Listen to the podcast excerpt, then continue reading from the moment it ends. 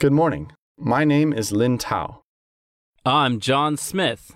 I'm glad to have the pleasure of meeting you here. I'm glad to meet you too.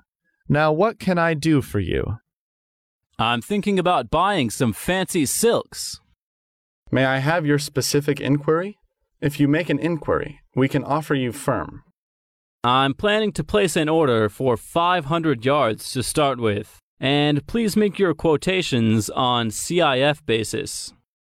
Okay, we'll have them ready this afternoon. Would you accept orders according to our designs and patterns? Yes, if the order is a sizable one. That's good. And I suppose your silk are sunproof. Definitely so. They wash well too. May I have a catalog covering your silks? I would like to go into it just to get some idea of your silks. Here you are. Thank you. I'll ring you up for another talk with you. Please call again anytime you like.